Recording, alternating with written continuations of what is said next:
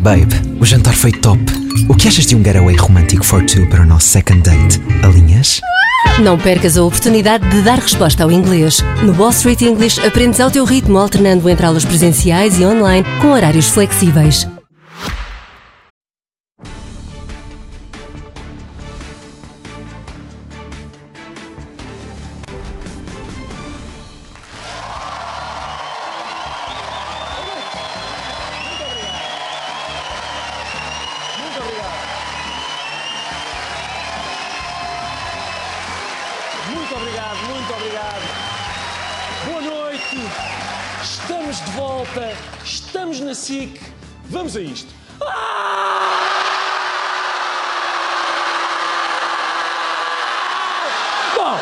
Exatamente.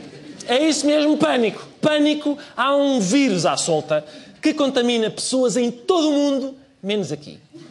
No momento em que estamos a gravar, dois portugueses apanharam lá fora, um escritor chileno apanhou cá. Portugueses em Portugal não apanham. O Covid-19 é como o Elétrico 28. Há cá, mas é mais para estrangeiros. Nós não fazemos.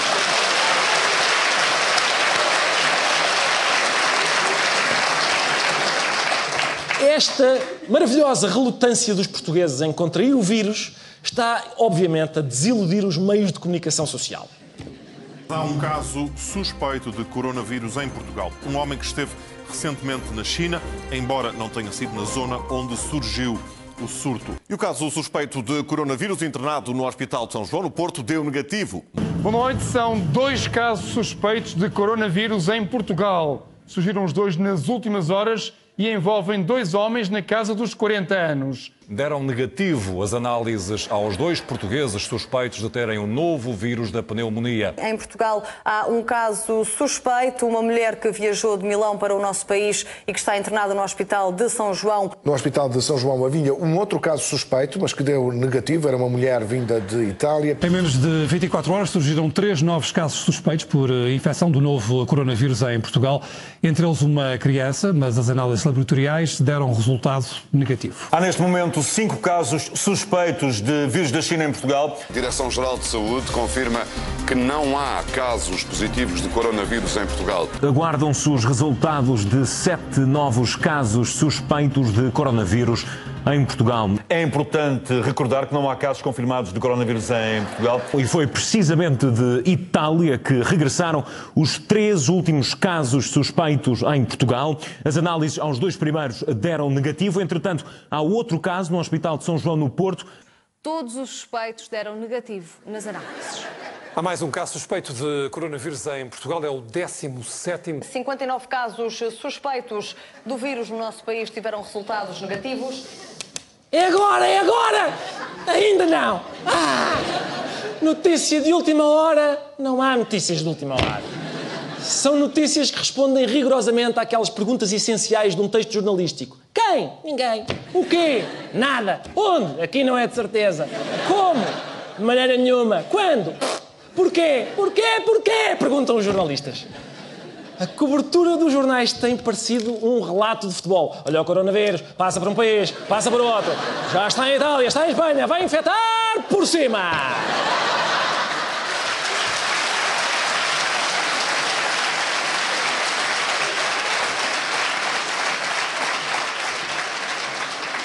Foi para o Brasil. O vírus é claramente é como aqueles estrangeiros que acham que Portugal e Espanha é tudo a mesma coisa. É tudo, já, já estive em Madrid, está visto, vou para a América. Atenção, é muito provável, esta é a minha perspectiva, é muito provável que já haja portugueses infectados e estão valentemente em casa a dizer eu vou dar cabo do bicho com aspirinas e canja. Tá bom? E não vou dizer nada à CMTV só para lixar. Vou sofrer em casa em silêncio. E por isso está tudo calmo, está tudo calmíssimo. Quer dizer, relativamente calmo desde o início do mês que a corrida às máscaras respiratórias e ao gel desinfetante tem aumentado. A TVI sabe que há já farmácias em ruptura de estoque. As máscaras esgotaram.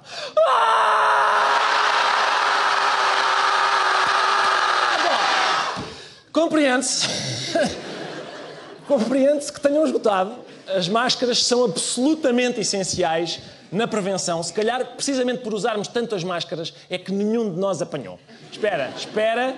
O que é que diz a Organização Mundial de Saúde?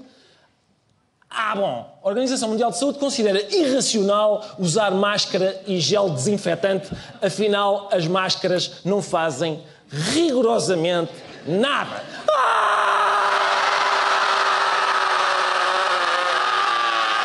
Bom, é realmente difícil saber qual é o procedimento correto a seguir. Felizmente, felizmente, o Primeiro-Ministro deu instruções muito concretas. Acho que todos, sobretudo, temos que nos concentrar em cumprir as instruções da Direção-Geral de Saúde.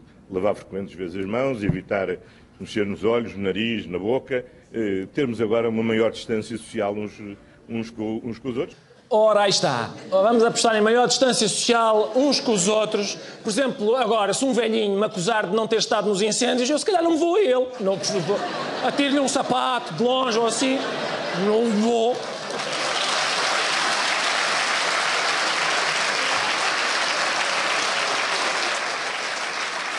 Acho que não, não há dúvida nenhuma. A solução para isto é distanciamento social. Esse apelo para que haja, não direi distanciamento social, acho demais. Afinal, é demais. Demais. Distanciamento social é demais. Portanto, resumindo, põe a máscara, tira a máscara. Afasta-te, anda cá. Cada um diz a sua coisa. O Presidente aqui a vetar a proposta de higiene do Primeiro-Ministro. Pumba! Crise institucional. Pois claro, tô, bom, se broem bem os beijinhos, acabam com 90% do meu trabalho. Bom, acabou-se. Em alturas como esta, para contrabalançar o alarmismo e o pânico, há sempre alguém que se chega à frente para mostrar à doença quem é que manda. Apelar à calma é? e enfrentar a ameaça olhos nos olhos. São, eu diria, são os forcados da maleita, não é? São, quem, quem é que tem medo do vírus? Oh, oh, oh, é pandemia linda, oh, oh. É assim. Por exemplo, quando se receava que a doença das vacas loucas nos fosse matar a todos, o ministro Gomes da Silva foi e comeu mioleira. Não há qualquer risco neste momento para comer carne de vaca em Portugal ou em qualquer outro país. E depois, quando houve casos de botulismo em Trás-os-Montes, o então Diretor-Geral de Saúde, Francisco Jorge, foi comer alheira. Comer alheira continua a ser seguro. Foi isso que Francisco Jorge quis demonstrar nesta degustação pública destinada a reconquistar a confiança dos consumidores. O consumo uh, desses alimentos típicos da região tem risco zero. E agora, a atual Diretora-Geral de Saúde também pegou o toiro pelos coronas. Recorro frequentemente a restaurantes chineses perto da minha área de residência frequento todos os dias uma loja eh, de chineses também perto da minha área de residência, tem tudo aquilo que eu preciso. Tem tudo aquilo que eu preciso.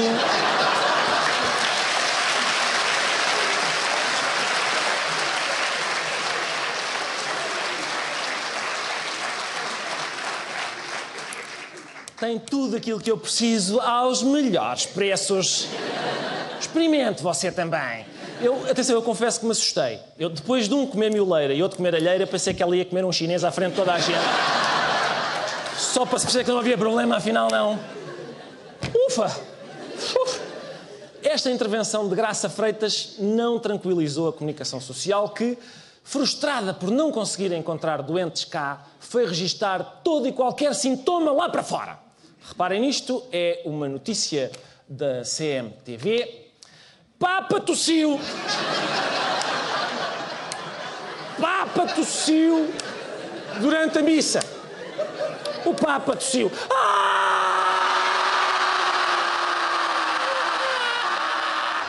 Depois de termos debatido a ausência de um vírus em Portugal, vamos agora debruçar-nos sobre a inexistência de uma infraestrutura em Portugal. Não temos o vírus, não temos aeroporto, não temos nada. Só se falou de coisas que não existem esta semana. Concentrem-se agora porque a história é complicada. Primeiro, o PS disse que o aeroporto não podia ser na margem sul. Na margem sul, não. A margem sul é um deserto. Se os terroristas dinamitam uma ponte, ficamos sem acesso à margem sul. Na margem sul já é, portanto, não, na margem sul nunca. E agora querem construir no Montijo. que é o que me dizem na margem sul. Ora, a construção no Montijo foi uma ideia do PSD. Mas essa ideia não consegue ir para a frente por causa de uma lei que dá direito de veto às autarquias. De quem é essa lei? Do PS. Quem é que está contra a lei? O PS. Porque quer construir o aeroporto onde? No sítio onde nunca queria construir o aeroporto. Quem é que não ajuda o PS a construir o aeroporto idealizado pelo PSD? O PSD. Eu vou explicar melhor todo o caso com o auxílio de uma infografia para fazermos uma maravilhosa viagem pela inexistência desta obra pública. Senhores eh, passageiros, fala-vos o comandante Araújo Pereira. Nós estamos em 1971 e iniciaremos agora a descida para o novo aeroporto de Lisboa em Rio Frio. A temperatura à chegada é de 14 graus. Uh, e peço, peço desculpa, senhores passageiros, lamento informar que vamos sofrer um desvio no nosso destino devido à ocorrência de debate para relocalizar o aeroporto. Iremos agora para o novo aeroporto, que afinal é na OTA. Assim é que é, na OTA, é, vamos para a OTA. A OTA até já. Senhores passageiros, é novamente o Comandante Araújo Pereira, fomos informados que afinal vão ser feitos mais estudos. Uh, vamos voar em círculos entre a OTA e Rio Frio, até decidirem onde vão fazer a pista. Vamos andar à roda, andar aqui um bocadinho à roda. E, um, senhores passageiros, muito obrigado por aguardarem 34 anos. Estamos agora em 2005 e parece que vai ser então na OTA. Vai ser na OTA, afinal não. Vamos, afinal não. Uh, vamos, vamos, tentar aterrar. O Cavaco está a dizer que afinal é Alcochete. É Alcochete. Vamos para Alcochete e não, não, não, não é. Devido à bancarrota, fomos informados que o novo aeroporto será então no Montijo, que é a opção mais barata. Vamos para o Montijo. É pá, senhores passageiros, fomos informados que há autarcas e pássaros e até o Sócrates não quer o aeroporto. Não quer o aeroporto aqui. Portanto, vamos aterrar no Aeroporto Internacional de Badajoz e depois os senhores apanhem um autocarro ou assim e venham a pé.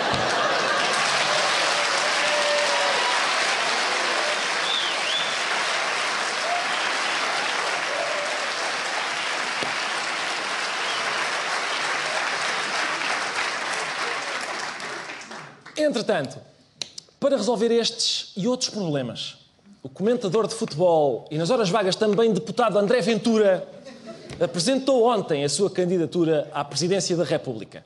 Fez um discurso de cerca de 40 minutos e nós fizemos um resumo do essencial. É quase tão. É vergonha. É uma vergonha. É uma vergonha. É uma vergonha. É uma vergonha. É uma vergonha. Isso sim é uma vergonha. Isso sim é uma vergonha. Vergonha. É uma vergonha. Vergonha! Vergonha! Vergonha! Basicamente foi isto. Foram 40 minutos disto. Mas atenção, não foi só. Também houve críticas muito acutilantes, por exemplo, ao PS. Chega a ser ridículo. Até em casos pequenos como isto do aeroporto do Montijo. Reparem o Partido Socialista, como a lei não lhe convém, o que é que se faz? Muda-se a lei. Mas isso, já estamos habituados a isso. Atenção, neste ponto ele tem razão. Chega, isto chega a ser ridículo. Ah, a lei não, não nos convém, muda-se a lei. Isto é o quê? É uma vergonha. Já agora é uma vergonha. Portanto, neste ponto ele tem razão. A lata que é preciso ter para mudar a lei. Só porque a lei não nos serve, vamos mudar a lei. Nada a Constituição permite. Então, se é assim, é a altura de mudar esta Constituição. É porque já não nos serve. Já não nos serve.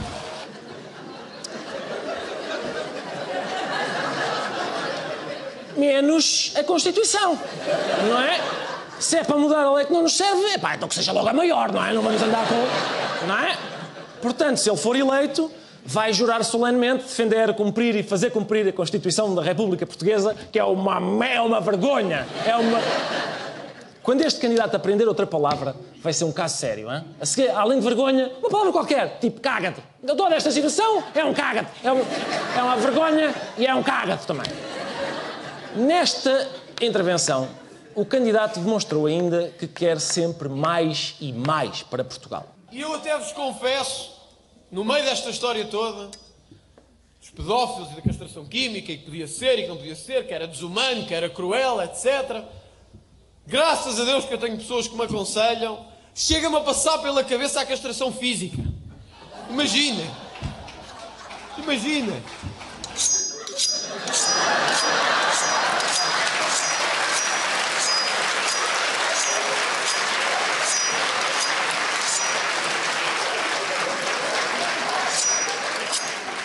Ah, graças a Deus que eu tenho pessoas que me aconselham. Porque a castração química dos pedófilos já não me chega. Eu já começo a sonhar com a castração física. Eu ali na minha bicicleta, pelas ruas, uma gaita.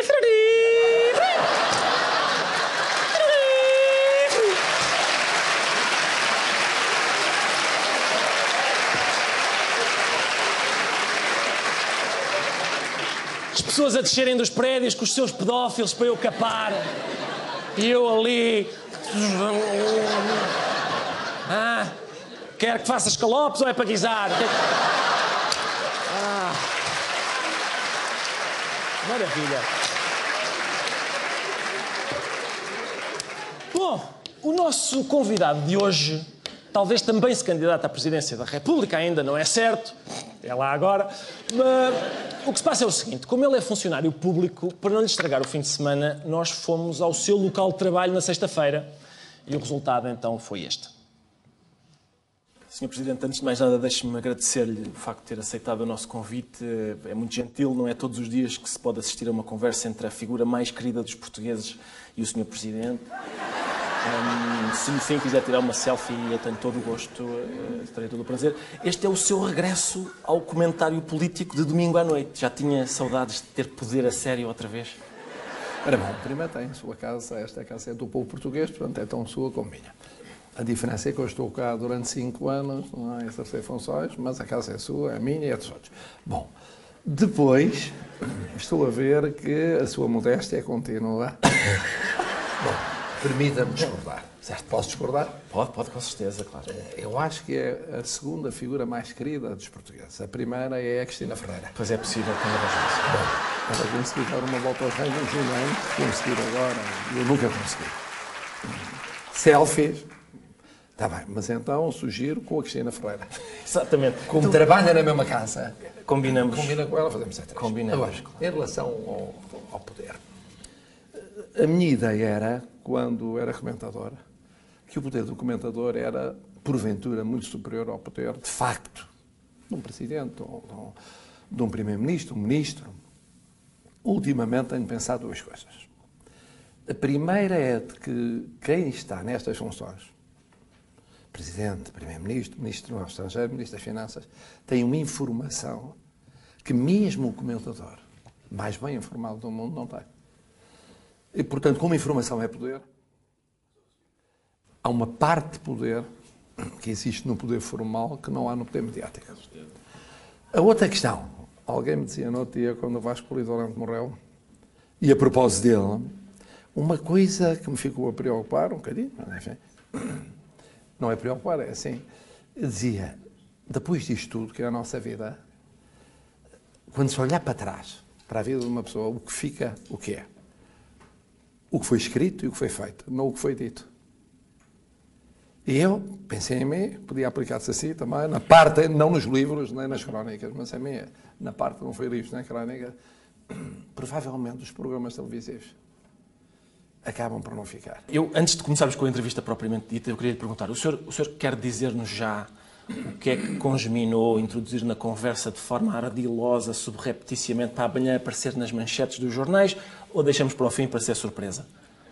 Bom, eu acho que vamos deixar para o fim, depois no fim dirá. Mas, acho é como diziam os meus uh, filhos há 10 anos, está muito careta.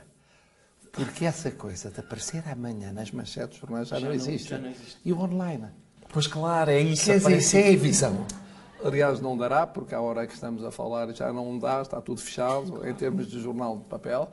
Mas no online, vamos ver o que é que dá no final. Tem toda a razão, esqueci-me do online, sou uma pessoa do século XIX.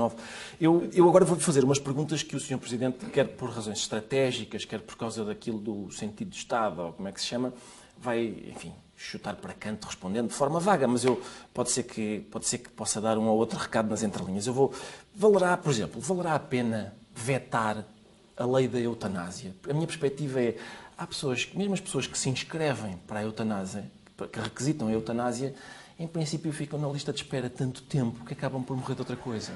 Portanto, faz haver lei como não haver é igual. Pergunto-me, porquê é que não disse isso aos subscritores dos projetos? Quando eles tiveram de optarem de fazer uma lei nova ou não fazer uma lei nova, podia ter-lhes dito, olha, pensem bem, há aqui um argumento que me ocorreu e que é este que vou dizer ao Presidente. Bom, mas em relação à eutanásia, eu acho que eh, os humoristas, de uma maneira geral, pensam que o humor pode cobrir tudo na vida. Não é? Eu não sou humorista, não tenho talento para isso, não tenho. Eh, mas eh, percebo que o humor possa cobrir o processo, o processo legislativo, o processo político, já tenho mais dificuldade em matérias como esta. Em que possa chegar ou cobrir, pelo menos eu não me sinto muito à vontade, com muita facilidade para cobrir questões como a vida, a morte e o sofrimento. Com certeza. E portanto, eu aí paro, paro e cá está, como dizia, com não sei como é que chamava, a razão de Estado ou a densidade da de intervenção Estado, política, claro. todos esses conceitos. Mas é sobretudo porque são, são valores muito sensíveis para as pessoas que as vivem de maneira diferente, com legitimamente com pontos de vista muito diversos e que eu, como Presidente da República, tenho de respeitar. Com certeza, eu acho que tem razão. É, O meu, ponto é só que se o humor não serve para falar da, da, da morte e do sofrimento, não serve para coisa nenhuma. Não, mas há quem tenha talento para falar com Ah, o certo. humor dessas matérias. Pois eu consigo, eu consigo. Eu não consigo falar. Claro, claro. Nem como sim. cidadão, nem como Presidente da República. É, é um problema meu. Vamos falar de um tema mais leve e pouco polémico. Tancos. O senhor acha que esta polémica de tancos vai desaparecer e, na eventualidade de desaparecer, acha que pode reaparecer 30 km ao lado ainda pior? Eu acho que tem de desaparecer. E qual é a única maneira de desaparecer? É haver responsabilidades e culpados. Senão não desaparece. Portanto, tem de se apurar responsabilidades e culpados. Eu, na primeira hora, disse e repito, e repetirei N vezes: de alta a baixo, dou a quem doer, custa o custar, caia quem cair, caia quem cair, do topo até à base. É assim. Porque senão tem razão. Se não reaparece, dali a 30 km, 60 km, 90 km, 120 km. Ora, isto não é possível. Até não é possível converter em normal e em banal o que é patológico. Quem é que o Sr. Presidente acha que ficou mais irritado com a hipótese da Ana Gomes se candidatar à presidência? O Sr. Presidente ou o António Costa? Eu não posso falar pelo Primeiro-Ministro, eh, neste caso, como pelo líder do Partido Socialista. Posso falar por mim. Eu, por mim, como Presidente da República, é o contrário de estar irritado. Acho que é positivo. Acho que é positivo por isto, porque o que valoriza a democracia é precisamente, entre outras coisas, a importância das eleições. E a eleição é tanto mais importante quanto mais vasto for o leque de escolha dos portugueses. Se há quem entenda, falou agora da embaixadora Ana Gomes, podia ser qualquer um. Eh, À hora a que nós estamos a ser vistos pelos portugueses, já se lançou o deputado eh, André Ventura. Bom, quanto mais amplo for o leque, melhor. Se alguém pensa, eu tenho condições para ser melhor presidente, para ser o melhor presidente para Portugal, deve lançar-se. E essa escolha mais ampla, como Presidente da República, acho que enriquece a democracia em Portugal. Mas vamos imaginar que eu sou candidato. Vamos imaginar. Aí também pensaria exatamente o mesmo.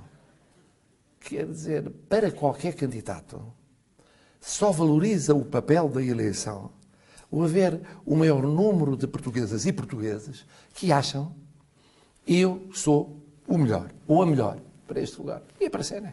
Acho que sim. Agora, se me permite uma, uma matéria política que eu, que- pela qual eu tenho especial interesse. Depois do Sr. Presidente ter beijado os portugueses todos, está em condições de dizer em que distrito do país é que se beija melhor? Ora bom, sabe que eu acho que acaba por ser menos beijado do que é o Ricardo Aruz. Certo. Eu digo isto porque também já tive a experiência televisiva antes da experiência presidencial e era beijado também. Os beijos não começaram no dia da tomada de posse, no dia 9 de março de 2016. E imagino, pelo que tenho visto, que é mais experiente do que eu nessa matéria. Foi beijado por mais senhoras e pode dizer qual é o distrito em que a beijam melhor. O beijo assim melhor. Bom, eu, eu devo dizer... da Pode-me causar embaraços em casa, sim, Sr. Presidente. Não, não continuemos esta conversa. Afinal, estou arrependido de ter puxado o assunto.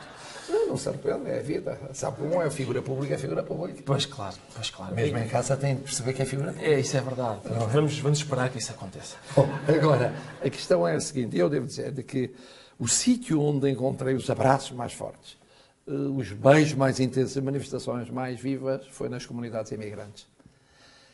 Que eu acho que tem uma explicação que é a distância, a saudade da terra e a distância. A minha pergunta era porque normalmente os candidatos dizem que a campanha eleitoral é muito cansativa e por isso é, como é que o Sr. Presidente aguentou passar estes últimos quatro anos nessa campanha eleitoral? Bom, primeiro, eu, eu pensei nisso quando, quando lancei a minha candidatura e prometi que ia estar no terreno todo o tempo, portanto, cinco anos. Eu pensei que era preço por ter cão, preço por não ter. Era por um lado, diziam os portugueses e diziam todos os povos, lá vem ele, lá vem ela para a campanha eleitoral. Está aqui, durante 15 dias, depois desaparece, vai para o palácio, vai para o gabinete, vai para onde lhe apetecer, não, nunca mais aparece. Para quem aparece? Está em campanha eleitoral sempre. Eu prometi, de facto, mesmo tendo pensado isso, eu prometi estar sempre no terreno. Bem, tenho cumprido. A mesma crítica que me faz é estar demais no terreno, não é por estar de menos. Aparece demais, fala demais, está demais no terreno.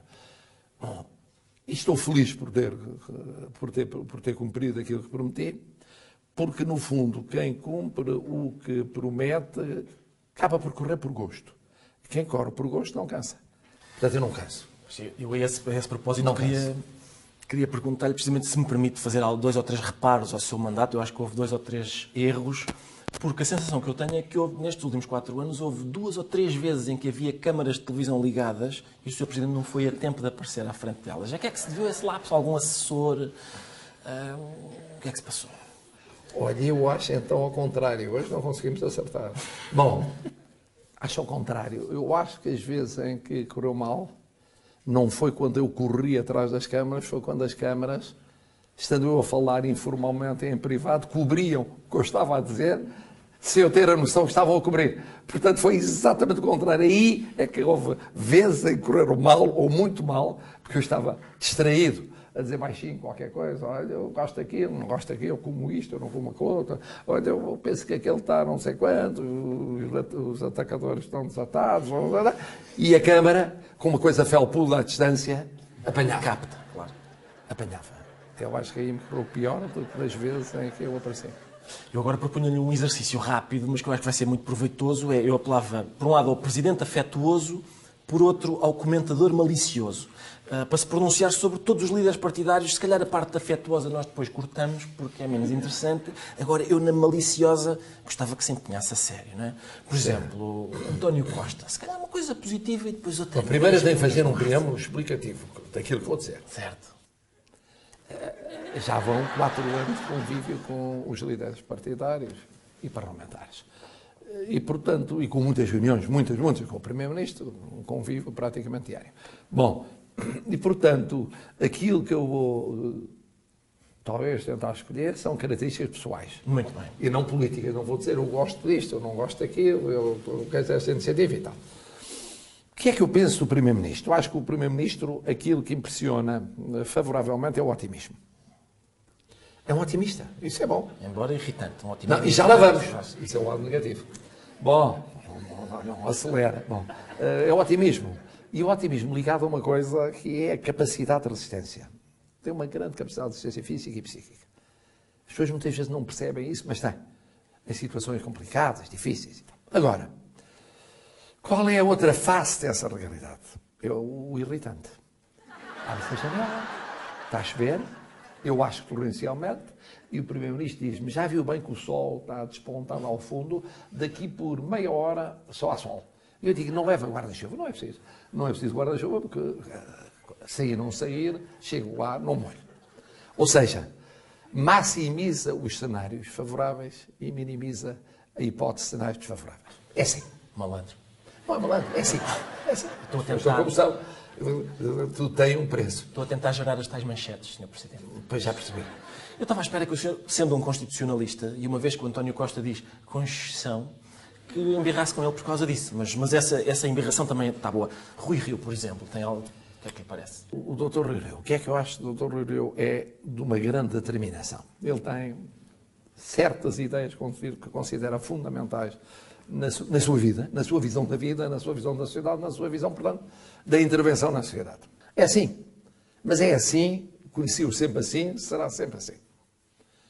Uh, isto uh, tem vantagens, tem aspectos positivos, porque não flutua nessa matéria e é previsível nessas temáticas. Quem entender que pode infleti-lo, modificá-lo, alterá-lo, engana-se. Qual é a outra face da realidade?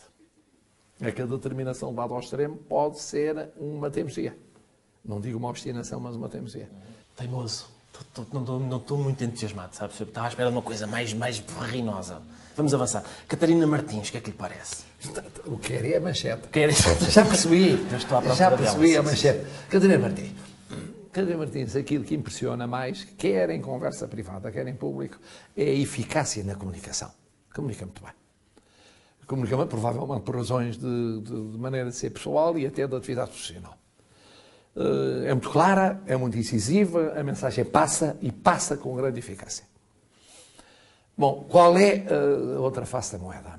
É que essa facilidade de comunicação e essa eficácia da comunicação muitas vezes pode dar a aparência de frieza, de dureza, de rispidez. Aparece aquilo que aparece, mensagem muito curta, muito direta, muito incisiva, muito assertiva, para algumas pessoas aparecer como dura demais. Dura, ríspida demais, rígida demais. Jerónimo de Sousa. Vamos a Jerónimo de Sousa. Jerónimo de Sousa, eu acho que eh, talvez a característica pessoal mais eh, positiva seja o seu afeto. É uma pessoa muito afetuosa. Afetuosa em tudo, nos pequenos pormenores, afetuosa no trato com as pessoas, afetuosa no tratamento das pessoas mais melindrosas. Está muito ligada à forma simples de ser. Não é, não é simplista, é simples de ser. Muito direto, muito como é, muito genuíno. Muito genuíno. O que é que eu penso que às vezes impressiona, me impressiona, hum, ao falar com, com o deputado Jerónimo Sousa, ou com o Estado-Geral Jerónimo Sousa, é, que conheço há desde o tempo da Constituinte, é muito preocupado. Mas não diria obsessivamente preocupado, às vezes dá a sensação de ter o peso do mundo em cima dos ombros. É uma pessoa que vive preocupadamente e vê-se isso na maneira de, de ser e de, de agir e de. que é vive preocupado com as pessoas, com os pequenos pormenores, com os grandes pormenores, com os grandes problemas. Nunca o encontrei, poucas vezes tenho encontrado uma pessoa na vida, nomeadamente na vida política, tão preocupado. Talvez tenha encontrado um antecessor meu que também era muito preocupado. Mas, mas o Presidente Jorge Sampaio também era um bocadinho assim. Eu, cada vez que estava com ele, e dizia, dizia: então como é que está? Eu tratava por Jorge naquela altura. Como é que está? Jorge estava preocupado. Desta vez com o quê? Perguntava eu. Porque era, de facto, uma pessoa preocupada. E tinha razão, depois explicava, tinha razão. Um bocadinho assim também com o Estado-Geral do PCP. E o Chicão, o Sr. Presidente já conheceu o Chicão? Ora bom, eh, eu conheci-o ainda líder da JP, porque agora este período é um período muito recente de liderança. Eh, A sensação que, que colhi desse primeiro conhecimento e das conversas que tive, quatro ou cinco, algumas delas fugazes em cerimónias, foi de que é uma pessoa bem intencionada, eh, bons propósitos, voluntariosa, eh, e isso é positivo. Ele, entretanto, entra a JP e agora largou as fraldas, não é? Está, já está um adulto, já quase. Eu esse comentário político, Ok. naturalmente, já não Estou a posso tentar. fazer. Quero uma manchete, mas... Não, não, desculpe, desculpe, desculpe, desculpe. Vamos. Mas eu percebo. Eu percebo, eu percebo porque já estive desse lado. Exatamente, sei o seu humor, mas já estive desse lado, em termos de comentário. Bom, portanto, percebo. Agora, eh, o que é que, obviamente, é, é o problema que tem? É na experiência. Está a dar os primeiros passos, eh, tal como eu no início do mandato e qualquer pessoa no início do mandato, a inexperiência significa estar todos os dias perante situações novas e que tenho de, pela primeira vez, equacionar, ver como é que eu me coloco perante isto. E o André Silva do PAN, o que é que lhe parece? André Silva. André Silva, aquilo que talvez, do ponto de vista pessoal, mas depois se projeta na política, mas do ponto de vista pessoal, talvez a vulto seja o ter, por formação, por maneira de viver, por maneira de, de, de ver eh, a vida dos outros e da sociedade, ter hum, um núcleo duro de problemas que não são construídos, não são artificiais, não é uma coisa inventada para tirar proveito de uma determinada situação. É assim mesmo. É assim mesmo. Pois o problema é que é monotemático. Quer dizer, diversi- diversificar a realidade monotemática é um desafio enorme, porque tudo se reconduz, ou durante muito tempo se reconduzia a isso. Falta-nos Joacim Catar Moreira. Pois, eh, em relação à, senhora deputada Jocina Catá Moreira, como em relação ao seu deputado André Ventura, como com o seu deputado João Coutinho Figueiredo é diferente porque eu conheci na TVI, era eu comentador e era ele gestor. Portanto, achei que era um bom gestor. Mas os três, como políticos, eu confesso que não tenho ainda nesta encarnação política os dados suficientes para apontar características pessoais. Porque falei duas vezes com eles, uma para, foi um a forma para a indigitação do Primeiro-Ministro e outra sobre o Orçamento de Estado. Portanto, terei certamente ainda nos próximos meses, até ao final do mandato, a oportunidade de falar com eles e perceber exatamente quais são as características. Mas não tenho à vontade, tenho em relação aos outros, são quatro anos de convívio, de claro. e, de, e, de, e, de, conversa muito frequente com todos eles. Ainda assim, sobre o André Ventura, é possível perceber que ele compreende muito bem, por exemplo, quando é que é fora de jogo, quando é que é penalti. É? Isso, em princípio, também é, tem o seu valor Sim, mas, eh, mas eu, eu devo dizer que, entretanto, eh, não tenho muito tempo para ver os comentários desportivos. Aliás, em qualquer canal. Não tenho, eh, admito, é um lapso meu, porque eu sou noctivo a trabalhar e fico aqui até muito tarde, e depois tenho coisas programadas até muito tarde, e portanto não acompanho mas vejo que acompanha. Eu com, com, muito, com muito interesse. E qual é a sua opinião? É, é, é tudo, sempre, são sempre fascinantes. Os comentários desportivos, sim. sim, gosto, sim em geral? É, só, eu gosto muito, sim. É, gosto muito, gosto muito de ver gente enervada hum, por coisa nenhuma. É um gosto pessoal. Sr. Presidente, eu quero agradecer-lhe imenso o facto também de eu, ter também convidado. Eu, eu vou cumprimentá-lo com algum receio, porque eu vejo o vigor dos passobens que o senhor dá. São sempre assim, exatamente. É exatamente sempre assim. E olha, foi um gosto. Vou então ao ortopedista. Depois eu vi, eu vou agora ao ortopedista resolver esta, esta omoplata.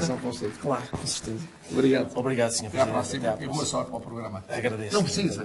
Mas, Obrigado. Obrigado. Obrigado. E foi isto, é tudo por hoje. Até para a semana. Eu agora, em flagrante violação das recomendações de António Costa, vou aproximar-me destas 400 pessoas para as cumprimentar a todas.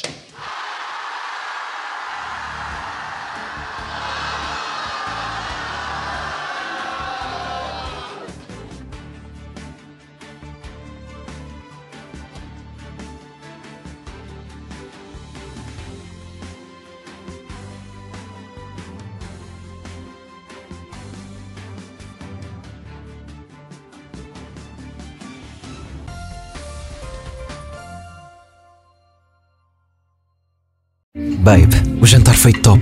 O que achas de um getaway romântico for two para o nosso second date? Alinhas? Não percas a oportunidade de dar resposta ao inglês. No Wall Street English aprendes ao teu ritmo, alternando entre aulas presenciais e online com horários flexíveis.